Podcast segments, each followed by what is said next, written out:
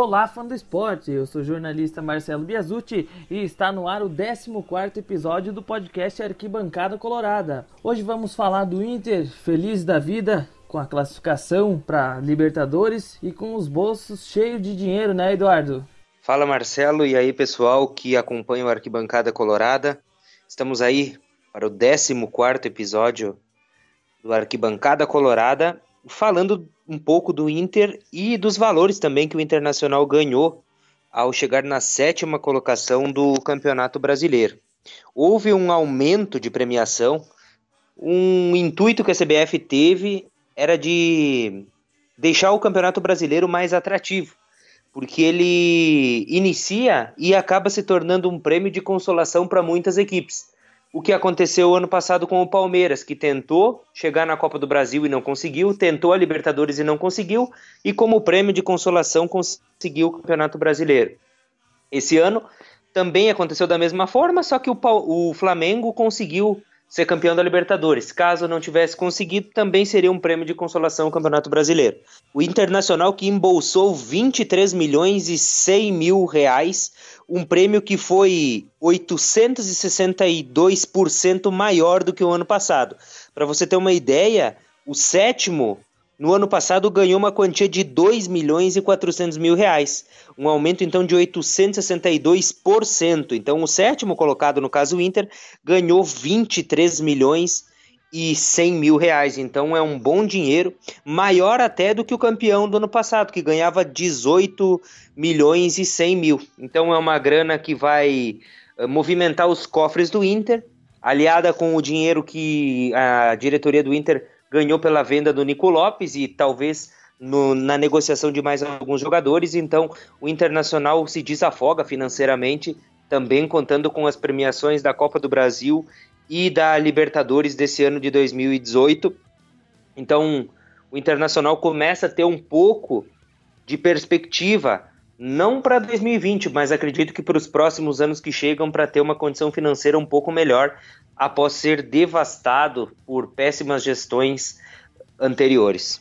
O jogo de ontem contra o Atlético Mineiro não tinha muito o que valer, porque o Inter já estava classificado, mas acabou rendendo 1 milhão e 600 mil. Mesmo com todo esse dinheiro que o Inter ganhou, o Inter vai fechar o ano em déficit. E para a temporada que vem, o Inter também tem um planejamento que é de vender 95 milhões de jogadores para conseguir fechar a temporada com um déficit baixo. O Inter vai ter que ser criativo novamente no mercado. O destruir é muito mais fácil do que o construir. Né? O que se destrói muito rápido demora às vezes anos para se construir. E é o que aconteceu com a gestão financeira do Inter. O Inter teve um, uma gestão financeira devastada, o Internacional foi roubado, o Ministério Público classificou como crime organizado a gestão de Vitório Pífero, de Carlos Pellegrini, Afatato e mais outros uh, conselheiros que estavam na direção do Inter no ano de 2015 e 16. Foi mais do que temerária, uma gestão mais do que temerária.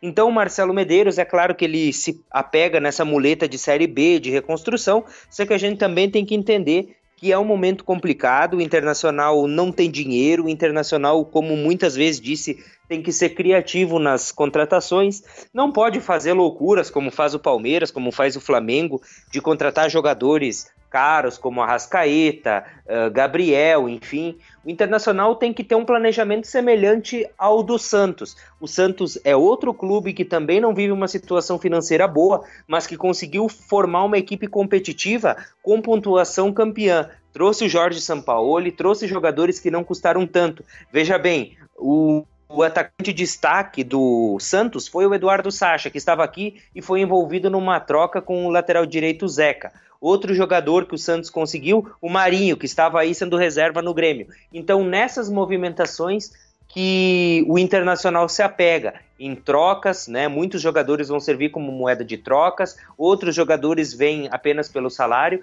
e são esses moldes de contratação que ocorreram em 2017, 18, 19 e provavelmente para 2020. Mesmo com a contratação do Eduardo Cudê, o Internacional vai ter que se movimentar de maneira diferente, sem muitos gastos, sem muitos uh, gastos exorbitantes, para formar um elenco.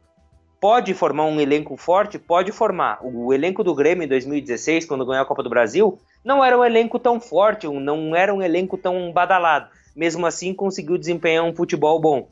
O Santos, nesse ano, também é outro exemplo, que conseguiu fazer frente também ao Palmeiras, né? No Campeonato Brasileiro. Conseguiu mostrar e formar um time competitivo, mesmo não tendo um grande aporte financeiro aplicado.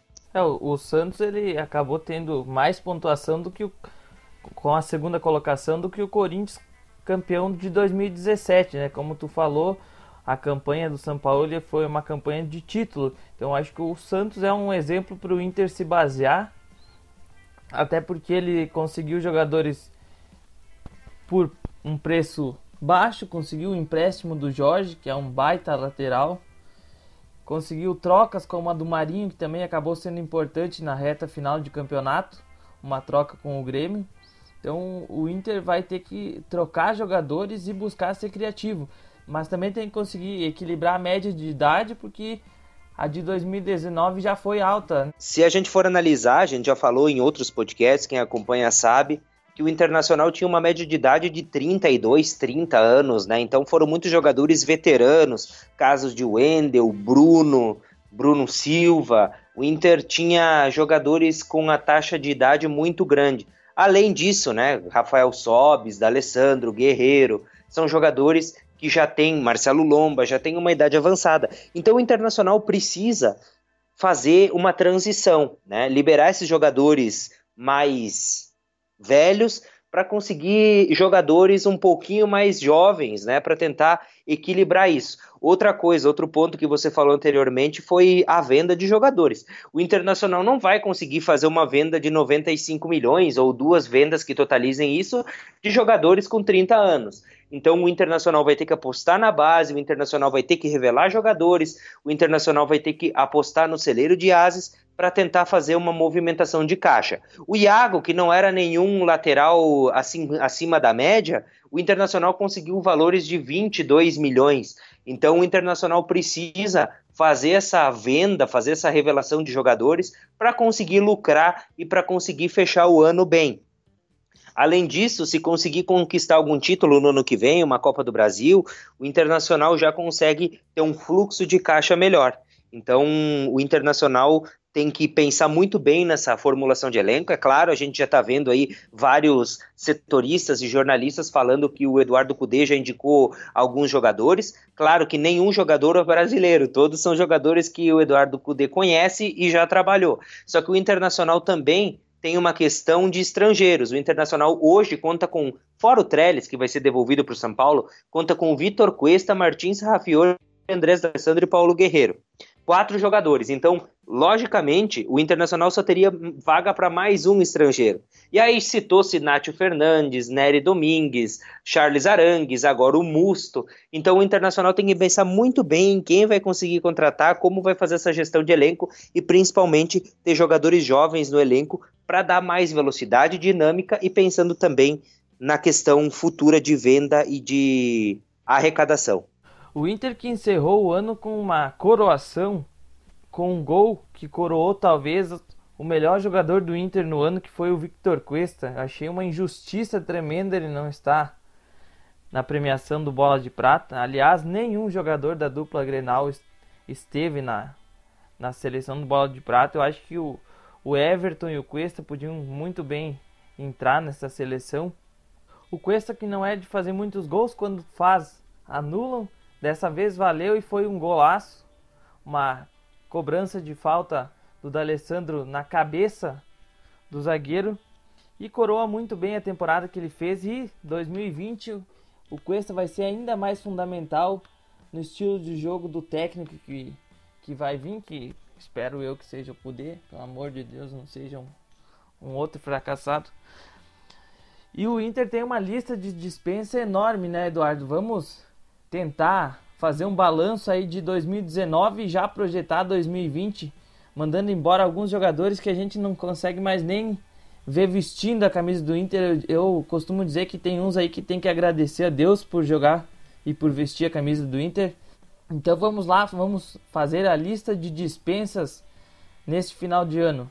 Bom, então, Marcelo, começando, a gente sabe que o Internacional tem cinco goleiros, né? O Internacional que tem o Marcelo Lomba, Danilo Fernandes, o Daniel, o Keiler e o Carlos Miguel. As informações que circulam é que o Internacional vai emprestar o Carlos Miguel para a equipe do Santa Cruz para ganhar mais rodagem. Então acho que goleiro internacional está bem servido, né? O Inter tem que ter quatro goleiros, então com a saída do Carlos Miguel, provavelmente já os goleiros já estão fechados, então eu não vejo nenhuma necessidade de saída nem de chegada. O que, você acha, Marcelo? Eu acho que na parte dos goleiros o Inter está bem servido, tem dois dos melhores goleiros do Brasil, o Danilo e o Marcelo Lomba. E acredito que o Inter tenha que dar mais rodagem, principalmente no campeonato estadual, ao Daniel, que pelo que a gente viu nos poucos jogos que ele atuou com a camisa do Inter e também nas entrevistas do Pavan, que ele é um goleiro promissor. Então, eu não acredito que o Kudê ou qualquer outro técnico que venha assumir o Inter em 2020 vá dar essa rodagem no, no início do estadual, porque o Inter tem em fevereiro já a estreia na Libertadores, na pré-Libertadores. Mas o Daniel é um goleiro que o Inter pode dar rodagem, é jovem e também para ele conseguir mostrar o seu potencial, senão pode ser que o Inter tenha um baita goleiro aí, como aconteceu com o Alisson, que era terceiro goleiro e por um milagre de Deus ele acabou assumindo a titularidade. Saudades do Alisson, hoje melhor goleiro do mundo. Então o Daniel, eu acredito que o Inter tenha que dar chances para ele, para ele poder mostrar seu potencial também. Seguindo então, vamos para uma das posições mais carentes no elenco do Inter, que são as laterais. Então, iniciando pela lateral direita, o Internacional tem quatro jogadores, na verdade, um jogador híbrido que pode fazer as duas, que é o Zeca, o Heitor, que é da base, o Bruno e o Dudu. Desses quatro, eu manteria apenas o Heitor por ser da base. O restante eu acho que não teria necessidade. Jogaram, não convenceram, então poderiam ser envolvidos numa troca ou numa lista de dispensa. Então, o Bruno, o Dudu e o Zeca. E você, Marcelo, manteria algum desses jogadores? Eu acredito que a lateral direita, tanto a direita quanto a esquerda, o Inter está mal servido. O Heitor, ele fez alguns bons jogos, mas ainda é imaturo e não é o suficiente. O Inter tem um dos melhores cabeceadores do Brasil, se não da América, que é o Guerreiro. O Guerreiro recebe muito poucas bolas aéreas.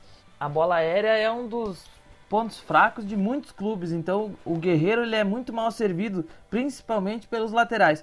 Os laterais do Inter em 2020 especificamente, eu estou projetando que o Cudê assuma o Inter, que é o, o natural o Kudê ele não, não joga com pontas, ele joga com, do, com dois atacantes. Então quem vai dar profundidade e amplitude ao time do Inter vão ser os laterais. Jogando nesse esquema, para deixar claro que ele joga num 4-4-2 com uma formação com um losango no meio de campo. As pontas vão ter que ser ocupadas pelos laterais. Então o Inter vai precisar de dois laterais que cheguem com facilidade ao fundo e também consigam fazer a, a recomposição rapidamente. Hoje o Inter conta com o Wendel, que é uma tartaruga para voltar marcação, na marcação. O Natanael já se mostrou insuficiente. Quanto ao Eric, teve destaque na base, mas não jogou no profissional tudo que se esperava dele. Também acho que não seja a solução de imediato. Bom, para mim o Inter tem que contratar dois laterais para serem titulares. Bom, então passando as laterais, acredito que só o Heitor e o Eric sejam unanimidade porque são da base, ficariam, então o restante não teriam utilização. Indo para o miolo da zaga, acredito eu que seja uma posição em que o Internacional até que está bem servido. O Internacional hoje conta no elenco com o Emerson Santos, que vai voltar para o Palmeiras, está emprestado, o Bruno Fux da base, o Klaus, o Roberto, o Rodrigo Moledo e o Victor Cuesta. Desses, eu, na minha concepção, emprestaria o Roberto para ganhar mais rodagem, liberaria ou envolveria numa troca o Klaus. Tentaria a contratação de mais um zagueiro para fechar quatro zagueiros. O Bruno Fux, mais a contratação, o Rodrigo Moledo e o Victor Cuesta.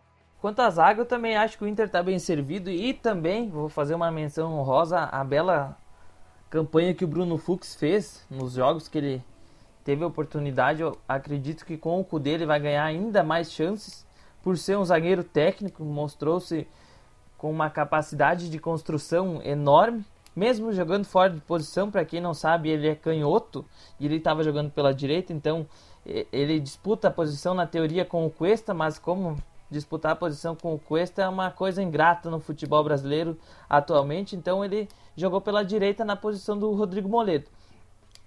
Como o Rodrigo Moledo também é um zagueiro mais de imposição física, um zagueiro mais com uma idade mais avançada, com o estilo de jogo do Kudê, na recomposição ele pode optar pelo Bruno Fux por ter mais essa juventude, por ser um cara mais rápido.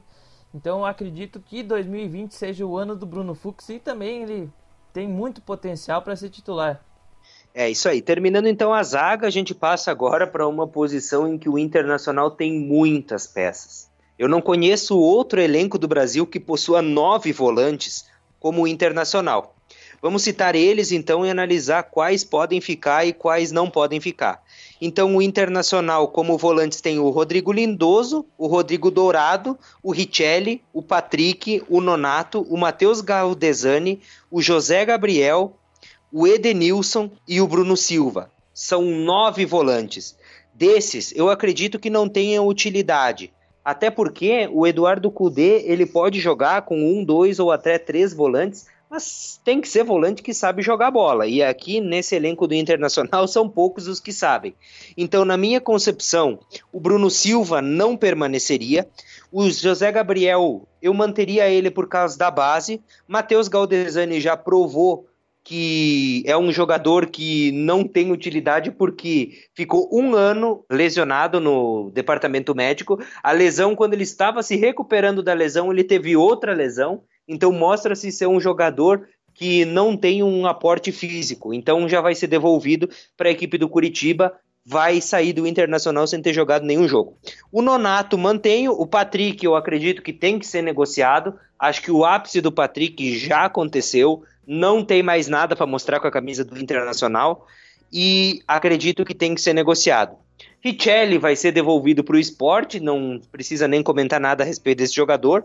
Rodrigo Dourado, espero que melhore da lesão, provavelmente em 2020 vai estar aí de novo. O Lindoso, na verdade, não é aquele jogador uh, exemplar, aquele jogador camisa 5 clássico, mas eu acredito que ele, perante os outros primeiros volantes que o Internacional teve, Fabinho, Gabriel Dias, Richelli, ele é um jogador acima da média desses, então eu manteria no elenco. Então, analisando os volantes, manteria então o Rodrigo Lindoso, o Rodrigo Dourado, o Nonato, o José Gabriel e o Edenilson o restante seriam negociados. E talvez umas contratações aí para fechar o elenco nessa posição. Eu concordo que o Inter tenha muitos volantes, Eduardo, e como tu falou, poucos deles são criativos. O próprio Edenilson não é um jogador tanto de criação, é mais de condução em posição física, infiltração. O Nonato ganhou muitos minutos nesse brasileiro, mas também em 2020 pode crescer muito nas mãos do Cudê. Eu não liberaria o Patrick, porque eu acho que o Patrick tem muito a ver com o estilo de jogo do Kudê, que é um estilo de jogo de imposição física, de muito desarme. Então o Patrick pode ser uma peça útil para o ano que vem. Ainda mais que o Inter não tem muito dinheiro para investir, ele já está adaptado ao Inter. E de resto, concordo com o relator, Richelli, Galdesani liberaria. Zé Gabriel tenho minhas dúvidas quanto à qualidade dele, apesar de que ele fez poucos jogos pelo Inter. Um jogo que ficou memorável foi o jogo contra o Fluminense, que ele não conseguiu ter um rendimento muito bom, jogando fora de posição. Ele, ele que é um 5, ele jogou de segundo volante naquela partida. O Inter vai ter que contratar volantes, mas que saibam jogar. Os famosos box to box. Os volantes que pisam de, de área a área que saibam fazer o que o Arangues fazia aqui no Inter, o que ele fez na Copa América também, deixou os corações dos colorados aí derretidos. Bom, então saindo da meia defensiva, vamos passar agora para os armadores. O Internacional que conta com poucos armadores. Eu acredito que muito acontece isso por causa da filosofia que o Odair Helman implantou nesses dois anos. O Internacional jogava com três volantes, dois pontas e um atacante. Então o jogador de armação ele ficava mais preterido nessa questão entrava mais no segundo tempo. O D'Alessandro muitas vezes foi reserva. O Camilo também, quando jogava no Inter, entrava no segundo tempo. Então o Internacional não tem jogadores dessa posição fixos a não ser o Andrés D'Alessandro. Então, falando dos armadores, o Internacional só tem um jogador que não é da base dessa posição, que é justamente o D'Alessandro. Então, na armação, o Internacional tem o D'Alessandro, o Sarrafiore, o José Aldo e o Johnny Lucas. São jogadores que podem armar, são jogadores que fazem a função clássica de 10. Na realidade, a gente tem que analisar a condição física do D'Alessandro. O Sarrafiore eu manteria no time e os outros dois meninos também, afinal precisam ganhar rodagem. Então, nessa posição, talvez alguma contratação. Afinal, o Kudê, como você falou, Marcelo, ele joga num 4-4-2 losango, ou para os mais estudiosos, um 4-1-3-2. Então, necessariamente eu acho que ele joga com um armador hum, entre os dois jogadores de lado de campo. Então o Internacional vai precisar ter um jogador. Não sei até quanto o Alessandro aguenta. Seria interessante o Internacional ir à carga por um jogador que faça essa, posi essa posição. Afinal, o Alessandro não é eterno, sua carreira está caminhando para o último ou os últimos anos, então o Internacional precisa ter uma carta na manga para o substituir o Inter que tinha na sua base o José Aldo, né? O Inter não, não exerceu o direito de compra dele e agora vai ter que entrar num leilão para comprar esse jogador. Eu assisti a copinha que ele fez com o Palmeiras, lembro de ter comentado com meu pai que o Inter podia tentar esse jogador e o Inter acabou contratando ele na metade do ano. E eu fiquei muito feliz, porque eu vi muita qualidade nele, mas não ganhou uma chance no Inter, não ganhou uma sequência. E agora o Inter vai ter que entrar num leilão para contratar esse jogador. O Sarrafiore é uma incógnita, eu acho que é a, a maior dúvida do torcedor colorado é o Sarrafiore. Eu acredito que ele não vai ter sucesso na metodologia de jogo do Kudê, porque ele é um jogador à moda antiga, é um, um 10 à moda antiga. Ele não tem tanta intensidade, ele não, não consegue pressionar tanto os adversários quando eles estão com a bola. Ele é um dos jogadores que mais fez gols no Inter, é um dos que mi menos minutos precisam para fazer gols, mas ele muitas vezes é um se mostra sonolento em campo, então eu acredito que ele também não vai dar certo com o Kudê.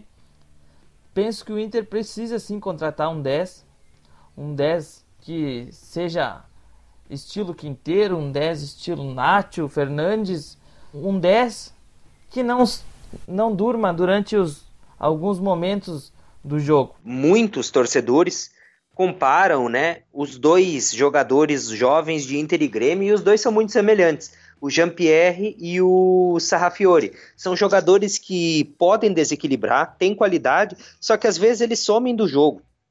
Às vezes você não vê eles durante o jogo. Eles não se apresentam, eles têm ainda um pouco de dificuldade de se infiltrar no jogo. O Jean-Pierre, claro, está muito à frente do Sarrafiore no Grêmio porque ele tem mais minutagem, ele já está entrosado com os companheiros, ele é a titular absoluto da posição de 10 do meio de campo do Grêmio, enquanto o Internacional não tem esse jogador, né? O D'Alessandro joga muitas vezes na ponta direita e quando joga de 10 a posição é dele, então o Sarrafiore não tem essa minutagem necessária. Então agora saindo da criação, Vamos para os jogadores velozes e rápidos e dribladores. Na verdade, isso falando de outros clubes. No Inter, vamos falar de marcadores de lateral, que são Guilherme Parede, Neilton, Nico Lopes, Wellington Silva e William Potker. Esses são os jogadores de lado de campo que pouco apareceram nesse ano. Tanto é que o Nico Lopes, que era o principal jogador de lado de campo do Inter, em nove meses fez apenas dois gols, então muito pouco para o Nico Lopes, que no ano passado foi um dos destaques do Inter no Campeonato Brasileiro. Os outros jogadores, então, o que falar do Neilton, por exemplo, que fez um gol com a camisa do Internacional. Guilherme Parede, que fez mais gols impedidos do que gols válidos. Então, essa, na minha opinião, é a posição onde não se salva absolutamente ninguém. William Potker poderia ser envolvido numa troca. Muitos já estão dizendo que ele vai ser envolvido numa troca com o Chará, do Atlético Mineiro. Só que a gente também tem que pensar no limite de estrangeiros. Já estão falando que o Musto está quase acertado com o Internacional. Então, aonde o Inter vai abrigar tanto estrangeiro? Então, William Potker, como eu disse, eu envolveria numa negociação. Wellington Silva também não se firmou. Ele é o Everton sem grife. Ele joga pela ponta esquerda, dribla, puxa para dentro, só que sempre o chute ou é no zagueiro ou vai para fora. Ele não consegue fazer a jogada que o Everton tanto se consagrou. Então, também é um jogador insuficiente para o Inter. Nico Lopes saiu do Inter, né? Postou uma mensagem hoje, para os que estão ouvindo, dia 9 de dezembro, postou uma mensagem no Instagram dizendo que vai sair do Inter, está acertado com o Tigres do México. Neilton também não deu resposta, fez apenas um gol no Inter no ano inteiro. Guilherme Parede talvez seja um dos jogadores mais contestados do Inter, né? Sem capacidade técnica alguma, um jogador que é muito mais físico, muito mais tático do que técnico. Dificilmente ele dá uma assistência, faz, não faz tantos gols. Então, na minha concepção, essa é a posição que o Internacional tem que se livrar de todos os jogadores e trazer novos jogadores e dar chance para jogadores da base. Caso do Neto, caso do Peglow, caso do Richard, de jogadores que possam estar pedindo passagem e que possam contribuir mais do que esses jogadores. Eu concordo contigo, Eduardo, e principalmente para a função do camisa 10 e para a função do segundo atacante, que é o que o Kudê vai utilizar, o cara de lado o Inter tem que contratar jogadores que assumam a responsabilidade, que tenham o drible como característica. na função do camisa 10, por vezes o time não está rendendo, não está sendo criativo, o camisa 10 tem que ser aquele cara com mais experiência que assuma a responsabilidade, coloque a bola embaixo do braço e diga: é comigo, eu vou fazer esse time jogar que é muito o que o D'Alessandro faz. É evidente que a gente não vai encontrar um jogador como o D'Alessandro, mas buscar um 10 com características possíveis semelhantes a D'Alessandro e um 11 que chame a responsabilidade como o Michael fez pelo Goiás, que a gente foi, eu acho que a principal vítima do Goiás no campeonato do Michael. Ele fez dois golaços, driblando o time inteiro do Inter até vou tirar um pouco dos méritos dele, porque no gol aqui no Beira Rio ele driblou o Heitor e o Wendel, que não é muito difícil de fazer. Mas o Inter precisa de jogadores assim, que assumam a responsabilidade, como o Bruno Henrique fez na final da Libertadores, pegando a bola e driblando dois, três jogadores, fazendo jogadas individuais. O Inter precisa de jogadores que tenham drible e não jogadores que apenas marquem os laterais ou que apenas marquem a saída dos zagueiros. O Inter precisa de jogadores criativos. Bom, então chegamos na última posição, no camisa 9, uma das posições mais carentes que o Internacional possui. Aí você pode estar perguntando, carentes, o Internacional tem o Guerreiro. O Internacional, claro que tem o Guerreiro, só que a gente tem que analisar o seguinte: o Guerreiro é um jogador selecionável. O Guerreiro é um jogador que, principalmente em 2020, onde, onde o calendário das, da data FIFA não vai parar aqui no Brasil, vai haver jogadores convocados e jogos de Copa do Brasil e Campeonato Brasileiro durante isso. Então o campeonato não vai parar para a data FIFA. E já pensou você, torcedor, que assim como eu deve estar pensando, vamos será que depender do Pedro Lucas, do Rafael Sobis e do Trellis porque são esses os quatro centroavantes que o Inter tem no elenco. O Pedro Lucas, o Rafael Sobis, o Paulo Guerreiro e o Trellis. O Trellis, na realidade, é um jogador que vai ser devolvido para o São Paulo, né? não vai permanecer. O Rafael Sobis, na minha concepção, eu acho que agradeço muito por 2006 e 2010, mas eu não renovaria com esse jogador. Eu acho que ontem no jogo ele entrou, não acrescentou nada. Eh, vários jogos em que ele joga não acrescenta absolutamente nada. Rafael Sobis foi um ótimo jogador na década passada, acredito que até 2012 foi um jogador importante, mas a idade chega, né? Então eu acredito que ele jogando de segundo atacante até possa render mínima coisa, mas eu traria um jogador aí que pudesse vestir a camisa e ser incontestável. Então eu não renovaria. O Trellis, então, é o pior jogador, o pior jogador que eu vi com a camisa do Internacional, o pior centroavante da história do Internacional. Eu não recordo de ter visto nenhum jogador, nenhum centroavante passar pelo Inter sem fazer um gol. O Trellis conseguiu passar um ano inteiro no Internacional sem marcar um gol. Então, para mim, ele supera o Ariel, porque o Ariel fez dois gols pelo Inter em um time horrível de 2016 rebaixado e mesmo assim ele conseguiu fazer dois gols, então ele supera o, o Ariel e é o pior centroavante da história do Inter. Pedro Lucas, muita pompa esse jogador teve, não conseguiu realizar nada, fez apenas um gol no campeonato inteiro, no ano inteiro do Inter, no Campeonato Gaúcho, sem goleiro, foi o gol que ele conseguiu fazer.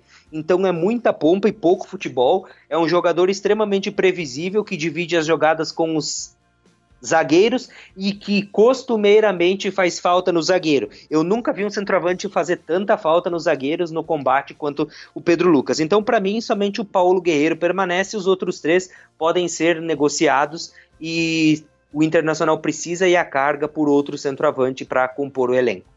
Chegando ao fim dos jogadores, a comissão técnica já anunciou que não permanece o Zé Ricardo e possivelmente a gente vai ter o Eduardo Cudê anunciado nos próximos dias. Vamos fazer um episódio só do Eduardo Cudê. Eu que sou fã de carteirinha do Eduardo Cudê, espero que a torcida e a direção do Inter tenha paciência nesse início de trabalho, principalmente se os resultados não vierem. A gente sabe que aqui no Brasil a cobrança é muito alta em cima de resultados imediatos, de preferência. Mas a ideia de jogo que o Kudê vai querer implantar aqui é totalmente diferente do que o Inter está habituado, do que foi criado e enraizado no Inter nos últimos anos. Então eu só peço paciência ao torcedor que 2020 certamente o Inter vai praticar um bom futebol, né? É isso aí, na realidade o Eduardo Cudê é um técnico jovem, ele tem 45 anos, ele passou por equipes como Rosário Central, o Tijuana do México, e a equipe do Racing de Alvelaneda. Ele foi campeão do Campeonato Argentino pelo Racing, o Racing que não tinha um dos melhores times da competição, era muito aquém de times como o Boca e times como o River, e conseguiu fazer frente a esses times e foi um campeão. É um time que, falando necessariamente dos times do Eduardo Cudê, é um time que pratica um futebol com posse de bola, é um time que pressiona muito, principalmente uma marcação alta. Eu confesso que eu não conhecia muitos times do Eduardo Cudê, não tanto quanto o Marcelo, que ele é fã da Superliga Argentina. Eu confesso que não conhecia. A única coisa que eu sabia do Eduardo Cudê é que era o treinador do Rosário Central quando eliminou o Grêmio na Libertadores de 2016. Deu um show de bola no Grêmio, tanto na Arena do Grêmio como no Gigante de Arroito. E quando o Internacional se aproximou do Kudê, em outubro, logo depois da demissão do Odair Helma, eu comecei a assistir alguns jogos do Racing. Não me impressionou tanto assim o Racing nesses últimos tempos, por quê? Porque me parece que os, o time do Racing está um pouco desligado, perdeu muitas peças, não teve peças de reposição. O Eduardo Cudê também falou que desde setembro ele não permaneceria no Racing. Então, me parece que é um time que já chegou ao seu teto, não teve boas uh, reposições. Mas procurei alguns vídeos do Racing, quando o Racing foi campeão, e me mostrou isso. Um time muito bom, um time que tinha jogadores que eram muito aplicados taticamente, era um time que uh, fazia muita pressão, gostava da bola, e era um time que tinha a marca registrada de Eduardo Cudê. O Internacional vai precisar de tempo, porque desde 2016 o Internacional tem a filosofia da bola rifada, de jogar por uma bola, de marcação sem a bola, de linhas médias e baixas. Então o Internacional vai passar por uma reformulação na característica do futebol. De, denota tempo? Denota tempo. A gente sabe, o Jorge Sampaoli, que tem um método de jogo, não ganhou o Campeonato Paulista, não ganhou a Copa do Brasil, não ganhou o Brasileiro e mesmo assim fez um trabalho exuberante à frente do Santos. Fez um uma campanha de campeão. Então espero que o Eduardo Cudê permaneça dois, três anos no Inter. Resultados para 2020 não está proibido de acontecer do Inter ser campeão de algum torneio, de uma Copa do Brasil, enfim. Mas a gente sabe que é muito difícil porque vai mudar muito o panorama do Inter de Odair Helman. Zé Ricardo a gente nem conta porque são 11 jogos, o time se descaracterizou, o time já estava desmobilizado.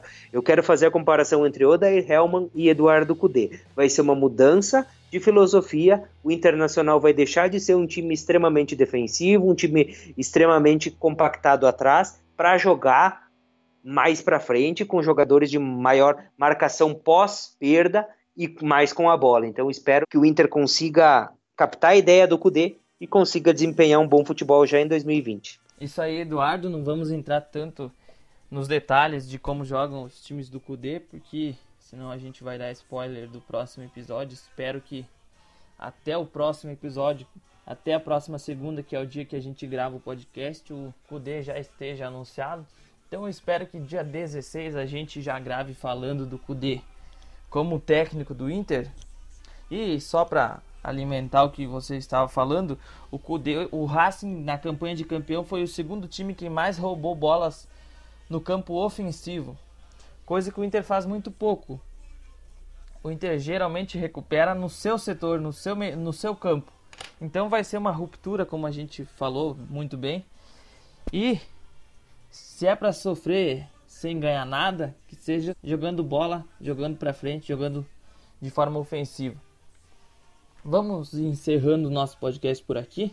Esse foi um pouco mais longo, até porque tínhamos diversas pautas. Agradeço a companhia de você, fã do esporte, de você, colorado, de você, colorada e torcedores de outros clubes.